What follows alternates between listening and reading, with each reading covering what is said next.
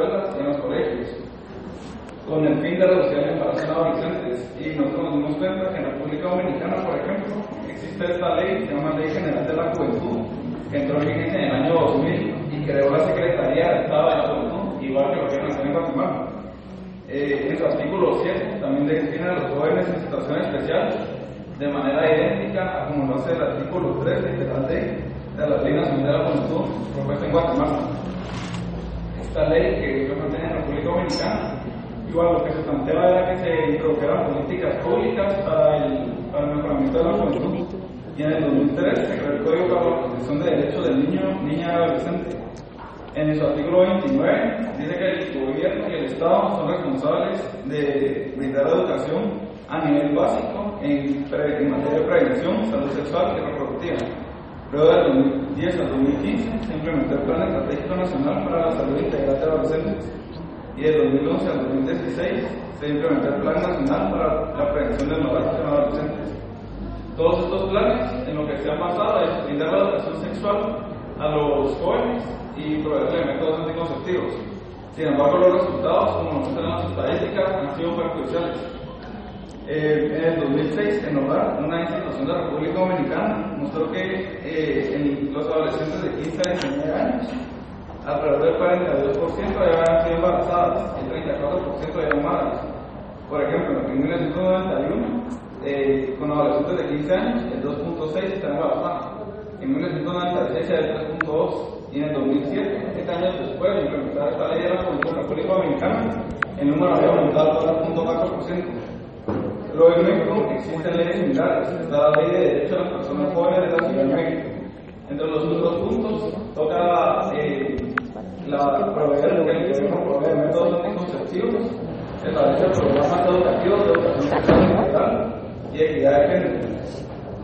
También dice que se tiene que respetar la diversidad sexual y que el gobierno considerará la disponibilidad gratuita de amplia gama de métodos anticonceptivos.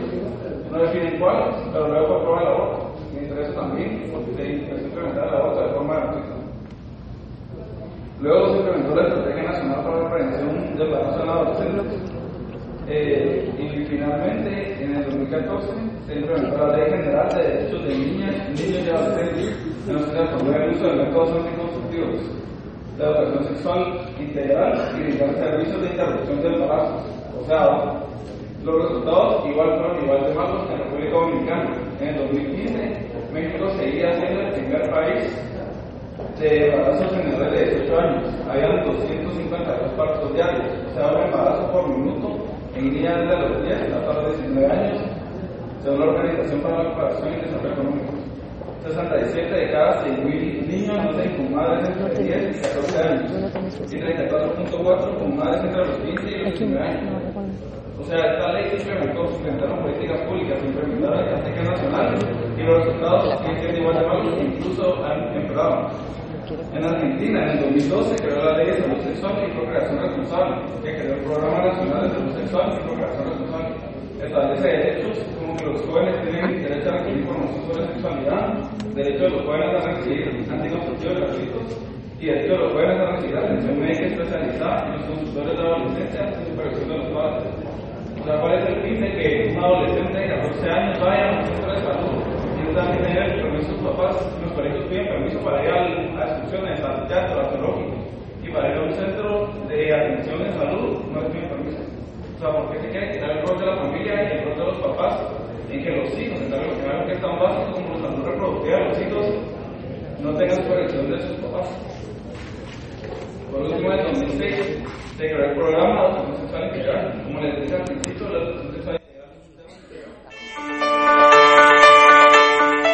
que existe en otros países de Latinoamérica y cumple con una agenda internacional. Cada 180 días para crear el plan. No falta en el 2008 y que se terminó de crear. Y en el 2012, o sea, seis años después, solo el 4.5% de maestros habían años después solo el cuarto. O sea, si los maestros ni siquiera estaban de acuerdo, nuestros papás tampoco estaban de acuerdo. Fue una ley que terminó viviendo la sociedad civil. Los papás no querían que se retiraran esa educación, los maestros no querían dar esa educación. Y el resultado fue que se gastaron millones en, en repartir volantes, en repartir juegos, en capacitar a los maestros. Y los maestros no iban. Los papás decían, yo no quiero que mi hijo reciba educación acuerdo con estas creencias, ni, en contra de mis valores, ni en contra de mis principios. En resultado, la Argentina fue igual de malo. En 1980, el 12% de adolescentes habían llegado a Y en 2011, o sea, 5 años después de que implementó este plan, había aumentado al 16% en la tasa de fecundidad en adolescentes precoz es de los 12 a los 14 años y también es de los 14 a los 19 es 31% en 1990 había embarazada y en 2011 es 35%. O sea, la tasa sigue aumentando.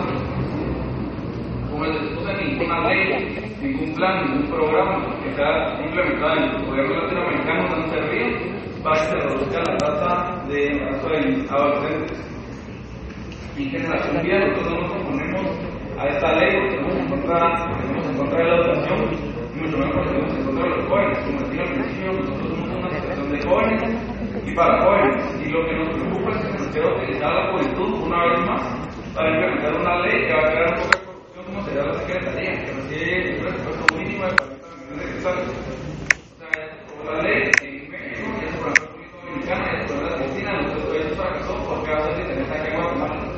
Yo les pido, honorables diputados, permitan que la se nos, eh, se nos ponga como una pantalla, se nos ponga como una cortina de para impulsar la ley. Más de 70 organizaciones también han hecho sus críticas y sus fundamentos a esta ley y muchas de ellas estamos de acuerdo por el presupuesto millonario y porque hace por bueno en otros países y no ha servido, porque va a ser diferente aquí en Guatemala.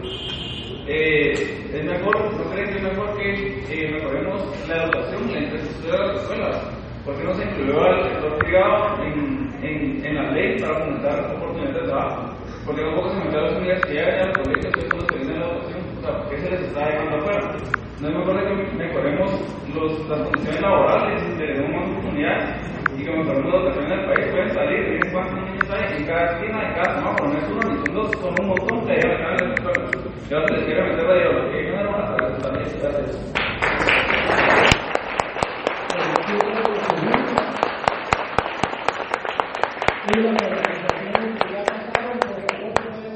conmigo para la entrega física de los alimentos.